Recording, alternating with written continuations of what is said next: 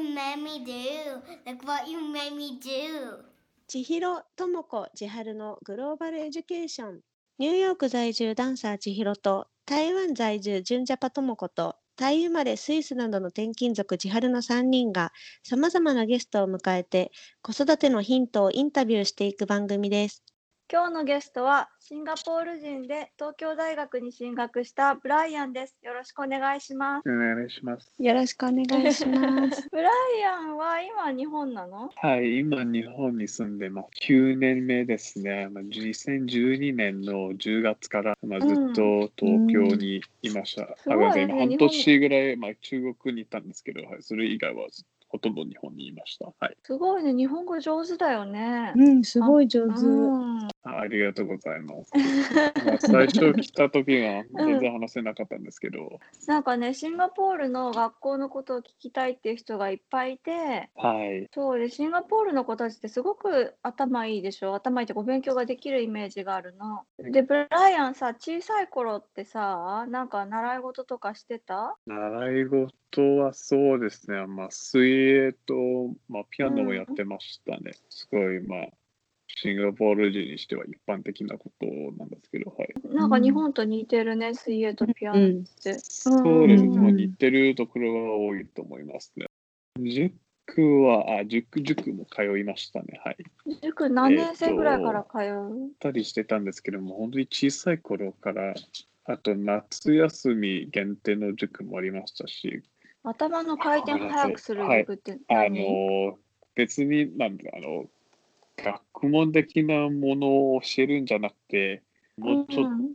あの、なんですかね、あの、クリエイティブに考える、考えるには、この問題に対してどう、解決方法をどうやって考え出すのかを、まあ、教えてくれる。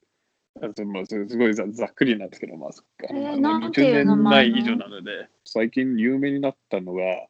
あうん。のアダム・クーという、まあ、創業者の名前なんだ、なの塾の名前なんですけど、なんかそういう、まさにそういう自分の、まあ、クリエイティビティとか、子供の、まあ、リーダーシップとかを成長させる塾。完全にあのアカあのアカデミックだけじゃなくて、それも成長させますっていう塾。まあ、それ結構お金持ちが、お金持ちの人が、まあ、結構、まあ、あの、高額費用を払って、まあ、じ子供にそれを通わせます。ああ、出てきた、出てきた。すごいか。お金持ちになるための 塾みたいな。そうですね。そう最近、ウェブサイトそうですね。あの、うんアカデミックのものだけじゃなくて、結構そういう、まあ、うん自分が本当にリーダーな、リーダーになれるのか、まあ、うんあの、クリエイティブに、まあ、クリエイティブに考えられるのも結構結構重視、あの、され始めてます。じゃあ、ああいう公文みたいなさ、なんていうの、何度もやってる、計算とか暗算とかっていうことはしないの？シンガポールの子って。あー昔はやってたんですけど、私が、私が学校に通ってた時は多分やってたんですけど、最近それ、プラス、まあ、リーダー、リーダーシップスキルとか、うん、あの、まあ、コミュニケーションスキルとかも多分結構力入れてると思います。私が参考になれるかちょっとわからないんですけど、20年、うん。まあ10年以上前に通ったとこ、に通ってた時は、と今のあの教育制度はかなり変わりましたので、あの試験制度とか、まあ、いろいろ変わりました。多分4年生にやなったら、大きな試験がありまして、大きな試験をやってから違う、違う、まあ、シンガポールでスストリームというんですけど、あの、うん。あの1級、2級、3級あの、その成その成績によって、まあいまあ、成績が一番いい人がいいいい生徒が1級に入って、一番成績が悪い人が3級に入って、本当に若い時から、まあ、もう、まあ、あの分離されて、分離されることが多くて、うん本当にそれずっとあの高校までそうずっとまあ分離されつつあの進学するんですけど、最近それが少しずつ少なくなって、あのうん。確かあの2010、確か今年からか来年から、もしくはもう始まったからもかもしれないですけど、1年生と2年生、完全に試験をなくすことになったので、そうですね、だんだん変わってますね。あと私、こう、まあ、中学校とか高校になかった？あの、のののあの私通ってた時になかった項目もあります。今、確かプロあのコンピューター、プログラミングという、まあ、授業、授業というか、正式な授業がありますので、そう項目としてと取る、本当あの、授業があります。なんかそのリスナーさんの質問でさ、中学生の時にさ、ジュニアカレッジとポリテクニックと技術インスティチュートに分かれる？って書いてあるんだけど、これはその、ねその質問でジュニアカレッジかとポリテクニックから大学進学どっちかでするのがいいのかっていう質問があって、はい。どあそれなんですけど、うん。あの、それ、まあ、断然にジュニアカレッジの方が、まあ、大学に行きやすいです。それなぜなら、どちらかというと、うんはい、え考え方としては、ジュニアカレッジの方が、まあ、日本の高校、まあ、本当にハイスクールみたいなものなんですけど、ポリテクニックの方が、どちらかというと専門学校の方に近い。本当に、うん。あの、ポリテクに入ってからもう大学生の方な教育の方に近いものになって、なって、ななってて、なってて、例えば、あの、私実際に行ってないので、ちょっともうあの 細かいところかわかんないんですけど、多分あ例えばうん。エンジニアリングコースとか、本当にエンジニアリング、エンジニアリング専攻なものしか勉強しない、うん。あのことが多くて、うんど一方、ハイスクールの方が、まあ、ハイスクールというか、ジュニアカレッジの方が、まあ、普通、まあ、日本の高校と似てる、まあ、普通に英語、英語とか国語とか文あ、まあ、好きなあの、まあ、項目とか、まあ、あの選んで勉強するんですけど、でそっちの方が、あのまあ、圧倒的にはジュニアカレッジに行ってる人の方が、あのうん。まあ、大学に進学するかすることが多いです。一方、うんポリテキの方がもう、あるてある、まあ、あるある意味でもうスキルあるから、まあ、ポリテキ、うんあ専門学校みたいなもんなんで、うんそれはうん別に大学行かなくてもまあ就職できなくはないです。多分割合で言うと、あの、大昔のことなんですけど、今変わったかもしれないですけど、多分予想はジュニアカレッジは大体8割ぐらい、まあ、大学に行く。で、ポリテクニックは、えー、どうだろう、7割、3割 ?3 割ぐらい、4割ぐらい？うんですか。一つは、あの、その、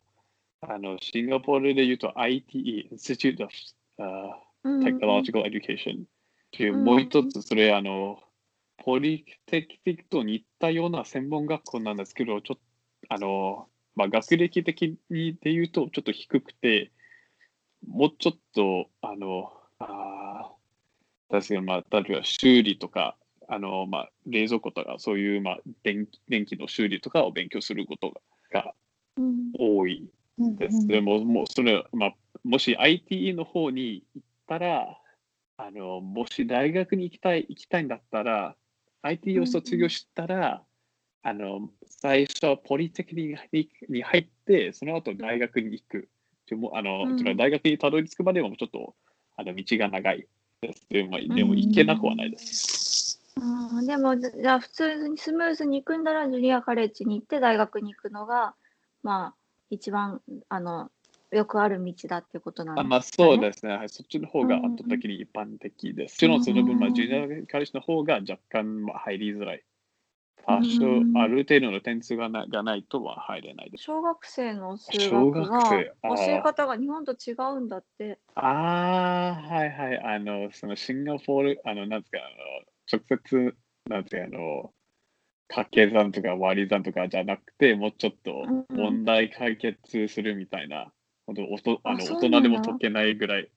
あの確かうんそういう質問は多少あります。まあ、例えば、有名なのが1から1たす2たす3たす、あの、例えば5000まで。それ、合計はいくら、合計はいくらですか？まあ、足し算だけじゃなくて、どうやって解決、数学を使ってどうやって解決するのか。じゃあ現地校に入れるの？それとも私立に入れるの？それともインターナショナルスクールに入れるの？高校に行ってるシンガポールシンガポール人から見ると、インターナショナルスクールの学歴の方が低い。まあ、正直そうまあ、正直なまあ意見。はい。うんあの、シンガポールでまあ知見が、まあ、全部統一されてるから、例えば6年生になって全国、全国、全国がみんな同じ試験を受けることになって、で、その成績ももらいます。その成績その成績もに基づいて、まあ、行ける、まあ、中学校を、まあ、自分で選べることが、まあ、自分で選んで、まあ、行きます。じゃあ6年生の段階で学はい力レベルが、あのそこまで達成してない子たちはもう将来は6年生で決まっちゃうってことなんだ。まあそうですね。でも昔はそういう、まあ、話題がありましたね。本当に今、早い、そんなにあんなに早いうちにまあ子供の将来,、将来を決めちゃっていいの？という、まあ、意見があったんですけど、もちろんあの、うん6年生の時にそのももあの例えば、まあ、成績ががよくありませんでした。あんまりいい中学に進めなかったです。それまあ、そそれになったところ、まだ上げられ、あの上がれるチャンスも、まあ、まだあります。それはまだ終わってない、まあ、まあまだ終わってない、厳密に。自分の、うん。私の友達の中でも、そのうん。6年生の試験、まあ、有名な試験、PSLE という試験なんですけど、あのうん。その PSLE という試験で、まあ、成績があんまり良くなくても、今、まあ、普通に今、いい、まあ、ちあの中学、まあ、中学校はそこまでいい中学校じゃなかったんですけど、まあ、高校、普通にいい高校に行って、まあ、いい大学に行って、今普通にいい仕事をしてる。まあ、友達もたくさんいます。完全にエスカレーターではないですけど、例えばもし、うんあの小さい頃から、まあ、その名門学校にいました。その名門学校の、まあ、中学校もあります。その中学、もしその名門の小学校からその名門の中学校に行くには、ちょっとあの点数ちょっと下げます。あー例えばあの普通内一般部そそれ一般それそうですね、うんまあ、あの昔のし、まあ、でも本当に来年からまた変わるんですけど、その6年生の試験は300点の中で何点取れるのか。例えば、うんこの学校に行くには、まあ、230点が必要です。でも、あのでも私のあのあの小学校から来てるから、230点じゃなくて200点でで十分ですみたいな、そういうシステムもまあ多少あります。慶応みたいな感じな。また違うのかな。内部進学で。ではいますけど、そうですね。うんうん小学校から行ったら、まあ、ある意味では楽楽ではあるんですけど、それでも最低限の成績を出さないとダメです。あと、それ、うんまあ、どちらかというと中学校まで、高校に行くには、まあ、その選択肢が、まあ、結構狭くなるので、そもそもうん。シンガポールの現地の、現地のジュニアカレッジは今、結構少なく少なくなってるから、私の時もに20、あの、ななんか20個ぐらいあったんですけど、今少なくなってるから、もう15個もないと思います。例えばさ、はいその日本人の子たちがパッて行ってさ、そこに行ったところで、現地でそそのシンガポールの子たちは、もうちっちゃい頃からコツコツ準備してるわけでしょ？で、そこにさ、日本人の子がパッて入ったところで、その競争についていけるものなのかな？そうです。まあ、ついていけると思います。もちろん、あの、うん。みんなそれぞれなので、まあ、シンガポール人が、まあ、一概には言えな言えなくて、まあ、全員そういうわけでもないですので、あみんなが勉強頑張ってるっていうわけでもないんだ。ね頑張ってる子も、まあ、たくさんいると思います。それが、まあ、シンガポール人らしくの考え方で、あの勉強すれば、まあ、どうにかなる。まあ、確かに、まあ、勉強すれば、本当に、まあ、シンガポール人の教育制度でも、本当に今、行く、なんなんですか、あの、選択肢が増える。増える。選択肢はもち、まあ、あの間違い間違いなく増えますので、うんただし、まあ、もちろん、あの、まあ、それぞれ、人もそれぞれなので、勉強しない子供たちもたくさんいるたくさんいるので、うんあと、まあ、まあ完全に私の、まあ、経験で言うと、確かに、中学校の時、一人韓国から来た子が一人いて、英語は多少喋れたけど、韓国圧倒的に韓国語の方が母国で、うんまあ、1年間ちょっとで経ったらもう普通に記憶について生きて生きてきたので、うんそうですね、うん。別に競争が激しくても、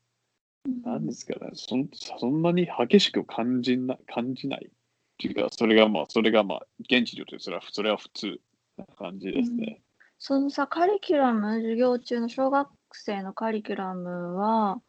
英語と、こえっと、国語で中国語と数学と、あと他に何があるの？科学だけです。4つだ理け。成績になるあの科目はその4つだけです。あの英語、まあ、自分の、まあ、シンガポールにいるあの国語、まあ、中国中国人は中国語、まあ、中国人中国系は中国語、マレー系はマレー語、インド系はタミル語、もしくはその他。うんあので、と数数学と科学。それは成績になる、あの授業。その後、まあ、体育とか、あの、なんですか、芸あの芸術とか、うんうんえー音楽は多少多少あった気がするけど、はい。まあ、でもそれは成績成績になりになりません。6年生で成績が良くないとってなってるわけでしょ？で試験とかで。はい。でそこでさ、日本人の子いたら、じゃもし日本語がない場合は、中国語かマレー語かインド語、タミール語？うんうんプラスはい英語とっていうことになってくるわけじゃん。すごい、すごい大変だなって思った。今あーねうんうん。あの簡単な、簡単チャイ語っていう選択肢もあるから、それ結構いろんな選択肢があります。本当にチャイ語はすごいへ、あの、ゼロじゃないけど、まあ、あまりに、まあ、なんですか、中国人に、中中学にしてもあまりに良くないとは、その選択肢があります。特に私が行ってた学校は、あの、チャイ語があまりダメな学校として有名だったので、そういう人たちが多かったです。うんその6年生の時の試験対策のために、小学生の子たちは塾にもまた、塾とか家庭教師を雇うのが普通、はい、塾に通う人もしくは家庭教師や雇う人は多いですね。はい。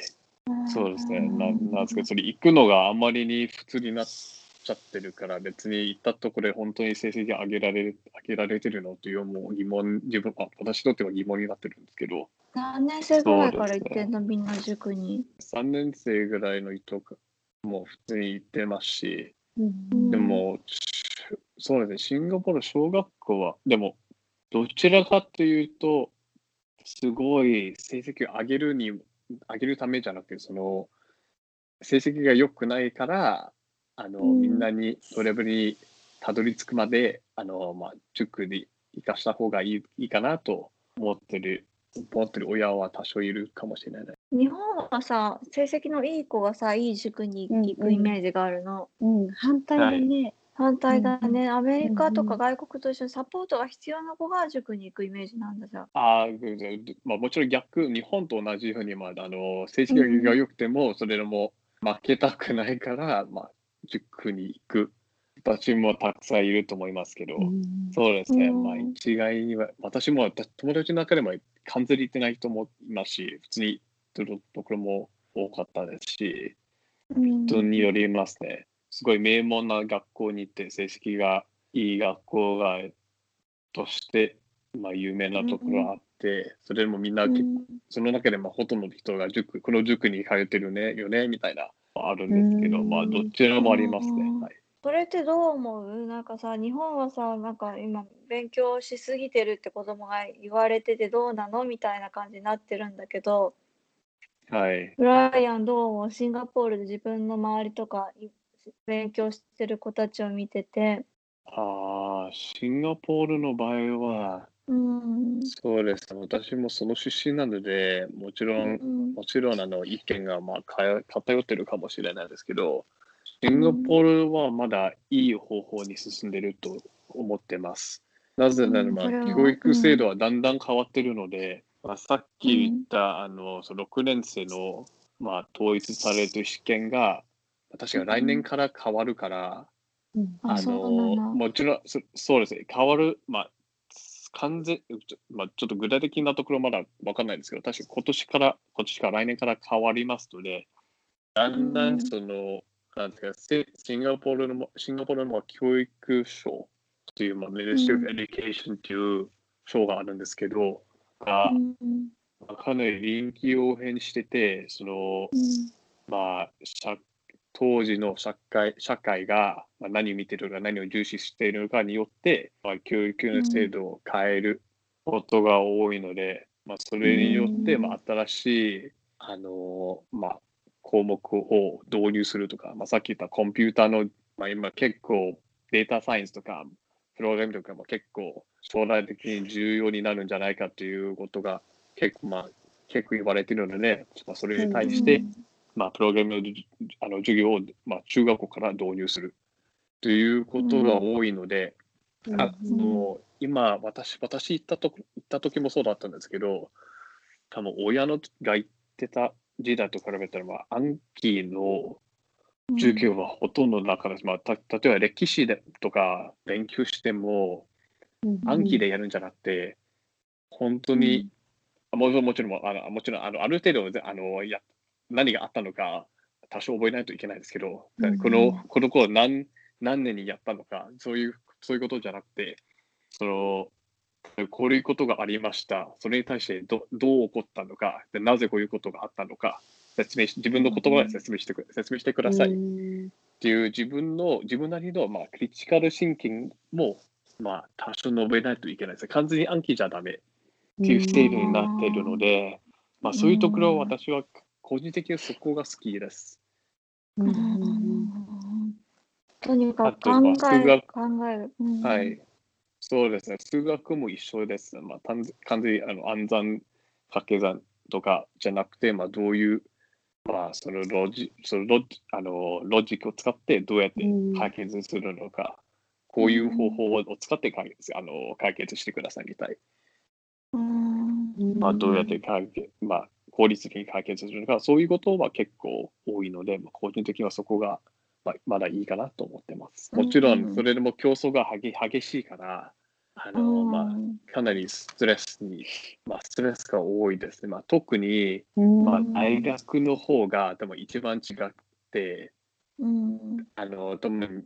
シンガポールの大学と日本の大学の、まあ、私にとって一番大きな違いというのは、日本の大学はぶっちゃけ何も勉強してない。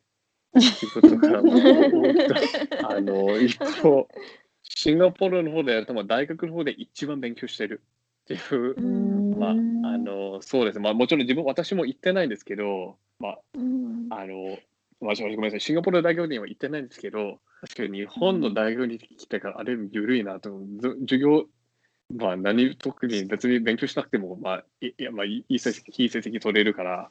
あと、まあ、成績、まあ、まあ、全く気にしない人も人たちもたくさんいるから、シンガポールの友達もと比べたら、もうみんなひたすら、まあ、必死に勉強してるから、シンガポールって大学は入りやすいの？国立の大学、今、あのまあ厳密に6つあるんですけど、まあ、有名、名門という言ったらまあ4つがありまして、えっ、と、入りやすい、そあのまあ、そうですね、まあ、人によりますけど、まあ、まあ、成績が良ければ入れます。もしくは、あの、うんちょっと日本と似似てるんですけど、まあ、この、例えば頑張ってた、頑張ってたら、もし推薦もらえれば、それでも入れます。その名門の4つの名前教えてもらっていい NUS、National University of Singapore、ん NTU、Nanyang Technological University、あうんと SMU、Singapore Management University。で、最後、新しくできたのは、ね、さあの2012年にできたのは SUTD、Singapore University of Technology and Design。で、もう2つもあるんですけど、あうの、ん。確かにこ国立、最近国立が大学として認められてる、あの SIN の一部、Singapore Institute of Management の一部が国立になって、あともう一つも自分も本当は聞か聞いたことなかったんですけど、もう一ごめんなさい、ま名前忘れました。でもそっちの方が、あの、うん。ポリテクニックを卒業した人がよく行く大学らしいです。そのさ、シンガポールの子たちってさ、いい大学に行くようにっていうふうに育てられる？親から。あー、まあそういう人が多いと思いますね。はい。あーやっぱアジアはどこもそうなんだね。なんかそうですね。まあうんでもそなうですね、まあ、シンガポールが特にそうなのか、まあそうですね、うんあのなぜかだっていうと、まあ、日本と違って、シンガポール、あの、まあそうですね、まあ、あの、学歴がダメだったら、他のチャンスが少ないですね。まあ日本みたいなのは芸能人になれるとか、芸能人になりたいですと言ってるシンガポール人はほとんどいなくて、選手、プロ選手になりたいともほとんどいない。まあ、なだだから、まあ、まあだからこそシンガポールのスポーツとスポーツとか芸能とかは、まあ、世界的に今弱い。その、まあ、目指している人が少ないから、まあ、でもそれは、まあ、別に、まあ、個人的にもすごい、あの、あの、資本主義、あの資本主義なあの考え方なななんですけど、まあ、国はその人、まあ、みみんながプロ選手とかプロ、まあ、芸能人とかを目指しているより、あの他に、うん。まあ、もっとあの経済にとってもっと必要なあの役割たくさんあるから、そっちの方をち、そっちの方に力を 入れてる。そのシンガポール国内の大学に行く方がいいっていうふうに言われてる。それとも海外にも行きなさいっていう感じ？正直、シンガポール人にとって海外の方が、あごめんなさい。うん。えー、と海外の名門だったらまたハーバードとかイェールとか、うん。もしくはあの、うん。あのイギリスのオックスフォードとかケンブリッジとか、うんそっちの方が、うん。まあ、シンガポール国立大学よりまあ名門で、まあ、多分そういう共通認識もあるんじゃないかと思います。うん。シンガポール、うん。そうですね、東大と違って、シンガポール国立大学に行ったら、別に現地の人にとってすごい、なんですか、あの、まあまあ、まあ、なんなんなんですかね、すごい、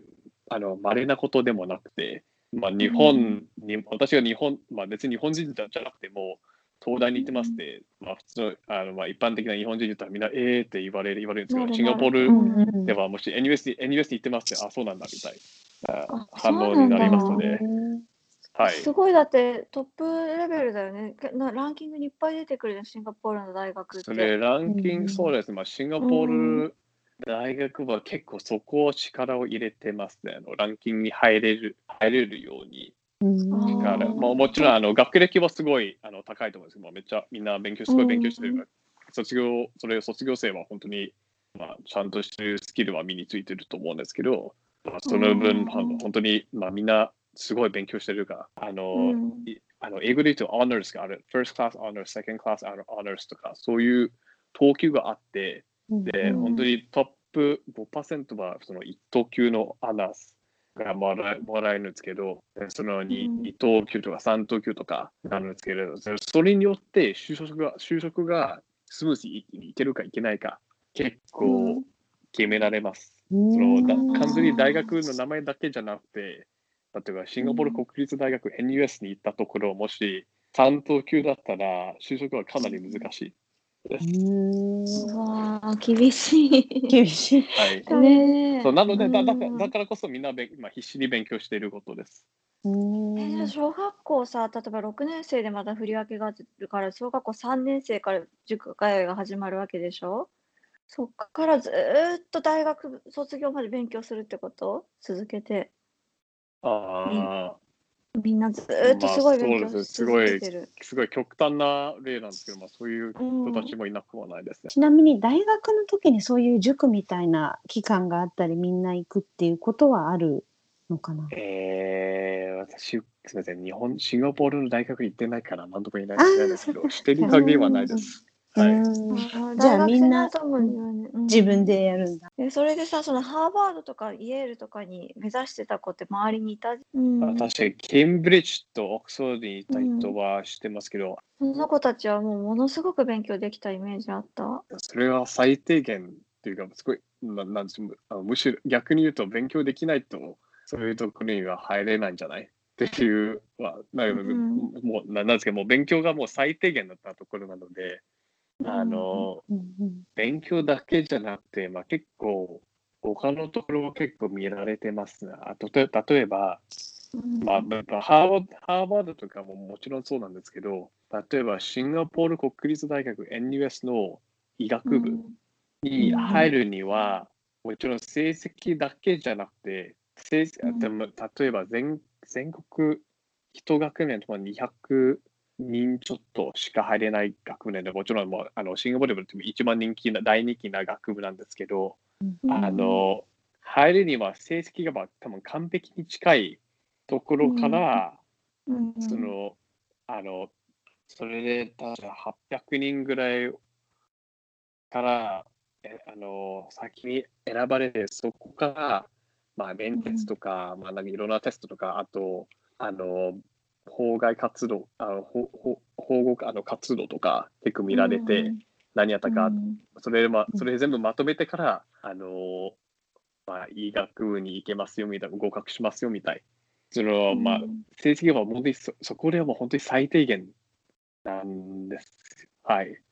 だからこそ、まあ多うん分最近、そう、そういうなんかアダム・クーみたい、あの、リ自分のうんリーダーシップスキルを磨くとか、まあそういう塾も始められてるんじゃないか。勉強だけじゃじゃダメ。ドラマとかで見はいたことあるんだけど、そのお金持ちのクラブみたいなのがあって、あの、何、社交、社交場所みたいな、社交場所？うんうんはい。そう、だから、その、セレブリティの人のための、あの、何、有名な家庭教師をここで紹介しますよとか、セレブリティの子供のために有名ななんか、っていうグループ？行ったことある？そうですね。まあ自分もそこまで別うんにゲーセレブリティの子供でもな、別にそうお金持ちでもなでもないのないので、ともまあ、何もし何もそのただ誘われてなだけっていう説もあるんですけど、してる限りはそこまでひどくないと思います。まああ、じゃあ普通にじゃあ一はい。般の子たちが普通にあの塾に行って普通に日本と同じなんだ。じゃあハーバードとかに目指す子たちもそこまでお金持ちっていうわけではないのかな。イェーあ、ルそうでとか。まあまあうん。そうですね、まあ、まあ、もちろん、あの、一般、多分どの国もそうなんですけど、一般的にいい大学に行ってる人は、まあ、多少の、まあ、もうちょっと、なんですか、あの、恵まれてる家庭から、うんあの、うん出身校は、まあ、多いと思うんですけど、別にそうじゃない人もたくさんいます。まあ、その、なんですか、ソーシャル、ソーシャルモビリティが、まあ、シンガポールにはあります。別に家庭が、まあ、例えば、シンガポール、まあ、有名な話では、今、あの、大、えまあ、次の、えー首相にななるかもしかもしれない人が、うんあの、シングルマザーの家庭から育てられうんて、別に全然お金持ちでも、でもななんでもなくて、今、すごい勉強して、成績がよよくて、まあう、んあのシンガポール政府からスカラシップもらって、もう次の、まあ、今、大事になって、かなりまだ若いのに、もう50歳にもない、でもない、まあ、50歳超えてるか。まあ、うんで、まあ、そういう人たちもたくさんいます。あじゃあそこまでじゃあお金持ちの方があのいい教育受けられるっていう感じでもないんだ。という感じでもないですね。別にお金があるあるだけでは、そのまあ、もちろん実力実力の方が重視されますね。それをうん100%エスカレーターでは、まあ、ないですね。そのまあ、さっきうんあの、名も、まあ、あのそのつながってるあの中あの中学校と小学校あるんですけど、うんそこまでの差異はないですね。まあ、もしそう最低限の成績はまだあります。まあ、お金持ちが、まあ、もちろん自分の子供を心配してるから、お金どうやって使うか、もちろんもの高い塾を、高い塾に入れる入れ入れようぜみたいな。でも絶対あると思いますけど、うんまあ、うんそれだけが十十分とはではないと思います。もちろん、あーでも、うんまあ、そういう、ごめんなさい、そういう、まあ、結論から言うと、日本日本とそこまで違わないと思いますけど、一方、うなんだ。うん。一方、まあ、その別に、あの、まあ、まあすごい、僕すごい完全に、あの、まあ、主観なかあの考え方なんですけど、まあ、シンガポールの方がまだ、ソーシャルモモモモあのモビリティが、まあ、もうちょっと高いなと、すごい、まあ、自分の意見なんです。なるほど。そう別に、そうですね、本当にうん塾、はい、うん塾に行かなくても勉強すれば、うんまあ、頑張ればできる、できます。はいうん自分で頑張ればね。日はい本とあんま変わらないんだね。なんかもっとすごいそういうひなんかあんのかと思ったお金持ちがなんかうんうんお金う持ちが多いイメージじゃない？と思うじゃん。すごいそういうイメージ。そうそうそう。物価高いそういうそうそう。だからお金持ちの人たちがすごいお金使って塾に行って、それでハーバードとかイェールとかに行けるイメージだったの。なんとなく。うん そうみんないうわけじゃないんだね。ね、自分で一生懸命勉強していく勉っていう。うん。ね、感じなんだね。大学院とかって行く人の多かったりするのかな？日本はそこまで多くない。大学卒でもう就職できるけれど。日本では私が、まあ、少なくとも私の友達の中で、理系だったら大学に、大学院に行く人が多いああ、って言われるんですけど、まあもちろんシンガポールにまあ多少それなくもないですけど、でも日本のほど、まあ、大学、理系だからこそ大学に行くのが、その、なんですか、あの、必然的な、まあ、うんうんそれ自然、あの、な、まあ、道ではないと思います。その東大の受験のことも聞きたくて、その留学生として東大を受験したの、ブライアン。えー外国人枠はいっていうこと、そうですね。私は外国人は、ちょうど私が大学を探してた時、まあう、ん東大の、まあ、留学生向け、完全に授業を英語で受けられるプログラムを始めま、始まったので、うんまあう、んそれプログラムが始まったので、まあ、それを、まあ、申請して、まあ、合格したという、うんはい、流れでしたね。はい。それは日本人もで受けることできるの？受験することできるの？その、留学生枠、確かいろんな条件があるんですけど、確か日本、にあの国籍とかより、確か日本の教育を何年以上受けましたら、えー対象外になりになります。あ、じゃあずっとインターナショナルスクールの子たちは受けることができるってこと、そうですね、インターナショナルスクールの子たちは、はい、自分の同同期の中ではインターナインターナショナルスクールに通ってた子たちが多かったです。はい受験資格っていうのは何を出したか覚えてる？別になんかあのセンター試験みたいな、みたいな、そんなことはなくて、ただ、うんただ単にあの自分の高校の成績を使って、あこう私の高校の時こういう成績がありました。それを使って申請する。あと、うんまあ、まあ、英語、英語が母国語じゃなかったら、まあ、あの、ト TOEFL とかを出さないといけなかったり、いけなかったりとかありましたね。はい。で、それでエッセイとかも書いた？あはい、もちろんあのエッセイもありましたし、あの面談もありました。まあ、面談というか、あーまあ、あの面接もありました。確かあの、私の場合は確かに、教授たちがシンガポールに来てもらって、確か面接はありましたね。はい。エッセイ何書いたか覚えてる？9年、9年以上前のことなんですけど、細かいところは覚えてないです。うちの条件なんで、あと、そあその、そなんですか、その、エッセイ、その自由なエッセイじゃなくて、確かその、あの、質問されたことに対して、ここではなぜ、なぜ希望されているのか、なぜ、まあ、どういうふうに貢献できるのか、そのそういう、そのような質問があったと思います。もう、何書いたかもう覚えてないです。面接はじゃあそれについてちょっと細かく聞かれるみたいな感じだったそうですね。それと、あまあ、確か、あの、簡単な、すごい簡単な、まあ、自分に言うとすごい簡単な数学とか化学の質問とかあったんですけど、はい。うん。うん。あ、じゃあ、ちょっとあれイギリス式なのかな？せ質問よ、そのせ面接でもちょっとし試験的なことを聞かれるんだ。試験的、あの、そうですね。まあ、一応、あー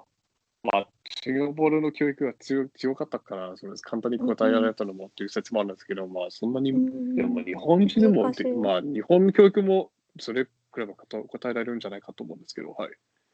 あとでは、その、まあ、一つ、まあ、一つまだ覚えてるのが、この、えっ、と、この、ペットボトル、まあ、500ミリのペットボトルの水に入ってる水と、うんこの部屋の水、あの、どっちの方が水が多いんですか？みたいな。でそのでその考え、それ、まあ、もちろん、まあそれすぐ、あのパッパッ僕その時はあのパッとこあのこあの答えちゃったんですけど、水、うん。あ、元の方が多いんです。あの、うん。でもななぜですか？であでまた少しずつまあ計算して、あのこの部屋の大きさ何メートルとか、あのうん。推理して、まあ、フェルミー、まあ、フェルミー推測と似てる似てるんですけど、うんその、うん。で少しずつ計算したらどうやって、まあ、そのけまずその計算の方法を知ってるのか知らないのか試されて、だんだん少したどり着くまで、あでだん自分、実際に計算してみたら、僕のその時はの答えが間違ってたってで分かりました。で あの計算するのは、あ、あ、そっか、うん。あそっか、間違った。か。うん。うん。あそれで間違ってたって OK なんだ。その一番最初の答えは。あその時、あその時はあのパッとパッと答え答えちゃったので、であそのうん。あその時先生はなななぜそう思ってるのか、あ確かうん。この、うん、なんていうか、この水の方が、あの、わかるのは、そう確かああの自分自分の缶でも水あのボットルの方が多かったから。で、それで東大入って、で、東大の授業は全部英語なの？えー必須科目は全部英語でした。はい。ブライアンはもともと数学の方が好きな人？えこあの文学よりも。そうですね。一応、あの、シンガポールの高校では、主にも4つの大きな授業を受けるんですけど、私は完全に、完全に数学の方、まあ、あの、そうそうですね。物理、化学、数学、経済うんやってたので、文学の方はどちらかというと一切興味なかったんです。なんかさ、はいその日本のあの英語で受けれるその学学科っていうの学,、はい学部ってではい。なんていうの数学が強いイメージはないの。ああのはい。なはい。そうそう、早稲田もそうだけど、まあ、早稲田とか慶応とか上智とか、英語だけで授業を受けれる学科っていうのは、なんはいかあんまり数学に、数学とかが得意っていうことよりは、どっちかっていうと、なんていうの、文学とか政治とかそういう方が好きな子たちが多いイメージなんだけど、あでそういう学問には、そういう学部に入って、あ楽しかった、はどうだった？ーあー、そうですね。確かに、うん。今、振り返れば確かに友達、まあ、同級生の中でも確かに、うん、そうですね。あの、文学の方、文学っていうか、どちらかというと、まあ、理系、一応理系だったんですけど、大学でも、でもうん文理系の中でも文系の方が強いんじゃないのみたいなうん子たちが多かった。ああ、で、それ。たのうんまあ、うんいろいろ、まあ、いろいろ勉強になりましたね。もちろん、もあのもしシンガポールの大学の方に行っていったら、まあ、勉強しなかったことが、うんまあ、多かったです。まあもちろん日本語はその一つなんですけど、はいあ、なるほどね。そして、日本にしようと思ったの、もともと。偶然でネットでこのプログラムあの、まあ、そのプログラムを見つけたんですけど、見つけた、まあそうですね、はい。で、うんまあ、そのと、ちょうどその時、まあ、ちょっと、あの、まあ、軍隊に入ってたので、軍隊も結構暇だったから、あと周りの、まあ、軍隊の友達にも結構漫画が好きな人が多かったので、ちょっと漫画を紹介、紹紹介して、まあ、くれた人たちもいたので、その時ちょっと漫画を読み始めて、まあ、日本、日本のことにちょっと、まあ、興味持ち始め、あ持ち始めたので、そうですね。で、まあ、その時、まあ、一応、まあ、あの、シンガポールの制度では、では、あの、高校に、あまあ、ジュニアカレッジは2年間しかないですよ。2年間の終わりに、まあ、大その大きな試験、あの、A levels という試験を、まあ、しあの受ける、受けるんですけど、それも受けました。本当は、まあ、シンガポールの大学も合格したので、別に、まあ、海外のどうも別に、まあ、別に、別に申請するつもりも、あの、なあの別に、まあ、なかったんですけど、まあ、その東大に行くプログラムを見つけ、ネットで見つけて、ああ、まあ、まあ、ねまあね、別にその時も日本語を話せなかったので、まあ、このプログラムうん。日本語必要なか必要なかったし、そうですね、まあ、申請してみみようかなと思って、そうですね、別にすごい深い思いがななかったです。なんかすごい、まあ、日本に行ったことなかったのになんか、あちょっと憧れができてしまって、まあ、行くチャンスじゃない、行くチャンスじゃないの？みたいと。で、まあ、実際申請してした結果、まあ、合格した後、まあ、奨学金もくれたので、そうですね、はい。すごいね。それさ、今さっき兵軍隊って言ったけど、高校生の終わりに軍隊に行くのみんな。それ、あの、はい、あみんなそうです。あの、むしろ、あの、逆に言うと選択肢じゃないです。はい。あじゃあ高校卒業決式のまって大学に、うん。あ、じゃあ大学に行く前の間に2年間軍隊に行ってから大学に行くんだ。そうですね、はい。どういうことするの？はい、兵役、うん。えっ、と、そうですね、あの、シンガポールでは、まあ、男性が、うん。まあ、あの、ジュニアカレッジか、こう、まあうん、ポリテクニックをそあの卒業してから、あの、まあ、まあ、それをもしくは卒業する前に、シンガポールの政府から、この手紙だ、手紙、手紙が届きます。この、うんああなたはこの日に、この、ここに来てください。軍隊に入りますみたいな手紙が来ますうん。それが初めて。で、最初、まあ、その前に、まあ、健康診断みたいな、みたいな、あの、みたいまあ、まあ、その、まあ、健康診断があるんですけど、まあ、簡単に、うん簡単に説明すると、まあ、先頭に行ける人と先頭に行けない。まあ、もちろん、なんかあの、健康的な問題があるあるんだったら、まあ、先頭に、ももちろん、まあ、万が一先頭に行くとしたら、この人は先頭に行けません。まあ、前に怪我したりとか、なんか病気でかかあの抱えてるとか、そういう、まあ、2つにあの、まあ、分けられます。うんで、その、まあ、その先頭に行ける、まあ、役割と先頭に行けない役割が2つありますので、どっちにしろは軍隊には入るんですけど、あごめんなさい、うん軍隊もしくは、まあ、あの一応あの、まあ、消防消防隊かあの、まあ警まあ、警察にもなれるんですけど、そのあのうん自分で選べないです。完全に国あの政府が決めてくれます。で、それの後、そうですね、あの、最初の数ヶ月に簡単な、まあ、トレーニングがあって、私の時、まあ、まあ、20, に10年以上前なんですけど、あの、まあ、島に行って、まあ、トレーニングして、その後、まあ、自分の、なんですかね、あの、まあ、役割、その、その、まあ、次の2年間果たす、まあ、仕事を、えーに、まあ、配属されて、えーそこに、まあ、残って今やりますっていう感じですね。2年間だと結構長いよね。まあ、長いですね。はい。ねえ。うんその間になんかもう辛い思いをしたことないの？辛い思い、まあ、もちろん人に、人によるんですけど、もちろん辛い時はあ,、あったじゃあったんですけど、まあ、うん。それでも、まあ、その中でも、まあ、いい友達もできる人が多いですし、うん。まあ、そうですね、まあ、まあ、あんまりに、なんてなんていうんですか、まあ、社社交的じゃない人じゃない限り、まあ、多分、うん。まあ、友達ができるんじゃないかと思います。まあ、その、まあみんな同じ状況にいるから、あと、うん本当に、それを、まあ、それを気にっていうか、それを、そういう状況にいる中で、え私は、あの、まあ、ジュニアカレッジにいたので、まあ、当然、そのジュニアカレッジの友達の方が圧倒的に多かったんです。で、でも、うん軍隊に入ってから本当に今高校に行ってないと、まあ高校というか、その本当に中学を、あの、もう卒卒卒業してない人もあったので、まあそういう人たちに、まあ、会う、まあ会うチャンスもというまあこともできますね。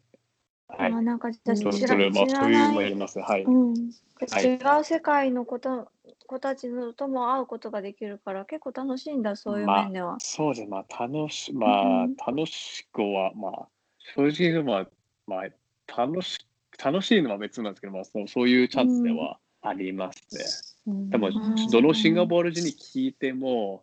もしやるやる必要なかったらやりますか。多分やらない人は多分9割以上は やらないと言うんですけど、う んあの、うん。でもまあ、やら、まあ、そうですね、まあ、残念なのは、まあ、シンガポール人の男,、男性として生まれて、生まれたから、その選択肢がないから、うん。まあ、みんなやります。自分のお父さんはやったから、まあ、っていう感じですね。はい。うんそうだよね。だってちっちゃい頃からさ、いい大学に行け、いい大学に行けって言って育てられて、勉強ばっかしてきたところで、急に2年間さ、勉強とは違うことを訓練するわけでしょ？はい。そこのギャップがすごいよね。うんそうですね。まあ、そのな、言ってる間もちろん、まあ、勉強したことはだんだんは、まあ、忘れて、まあ、忘れてたんですね、多少。うんがそうですね、私、学力が強く、まあ、高い方だったんですけど、まあ、それでもうん、誰でも忘れる、忘れますよ。ブライアン、そこから学んだことは何かあった ?2 年間のそのあの兵役で。まあ、人とコミュニケーションするのか、まあ、自分はどちらかというと、まあ、まあ、論理的な方だと思ってたんですけど、別に論論理で必ずしも、まあ、通じるわけでもないので、みんなかなりストレスの中で、あの自分が正しい、か万が一本当に正しいってあったところを、別にその何そのその時言う言わない方がいいってものもたくさんあるからっていううんまあ、まあ、そうまあ、すごいなんですけど、コミュニケーション力とか、まあ、どうやって仕事をできるのか。まあ、もちろん、まあ、あの一般的な社会の常識かもしれないですけども、そういうこともまあ学ぶチャンスではありますあ。りがとう。楽しかった。ともこちゃんなんか聞きたいことある？あ、その兵役中って、こう、えこう親元から離れて別に住んで、寮みたいなところに住んだりする。あーえー最初から言った方が良かったんですけど、別に必ず完全に親から離れるわけではないです。一応、週末は一般的に帰れます。あ、そうなんだ。はいそうなんだ。全然違うね。それだけでね。うんうんうんそうですね。うんあの、あの確かにあの韓国とか、うん。まあ、ずっと2年間ずっと離れることが多いと聞きますけど、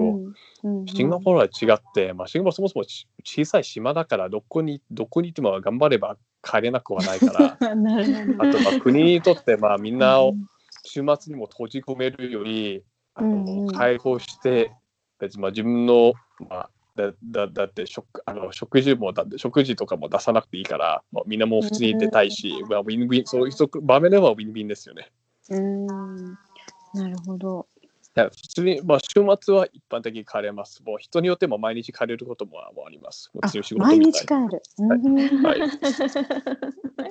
毎日帰れたらいいね。楽しい。なんかいい 全然うん兵役感がないね。そうです。うんまあありそうですね。がとう。そういうのは。はい。うん。まあ、韓国と比べたらまあ楽じゃ楽ですね。はい。うんねうんありがとう。楽しかった。うんごめん、長くなっちゃったから切らないねえありがとう。うんあいえいえ、とんでもないです。最後に、えっと、これからを生きる子どもたちに一言いただけたら嬉しいです。そうです。私、日本に来てから、まあ、結構、まあ、日本に住んでる、まあ、友達がと周りの人は結構シンガポールのことを知ってて、まあ、結構、なんですかね、シンガポールに対していいイメージを持って、まあ、いただいて、まあ、すごい嬉しいと思ってます。あと、まあ、それが、まあ、そうです。それそれはすごい、あの、ああまあ、なんですかね、結構、まあ結構綺麗な国だからいい国だとよくきあの、まあ、評そういう評価よく聞きますので結構すごい嬉しいです。まあでもあの同じくまあシンガポールも日本に対してまあそういう多分まあ似たようなまああの印象があると思います。えっ、と子供たちにまあそうですねまあ自分や、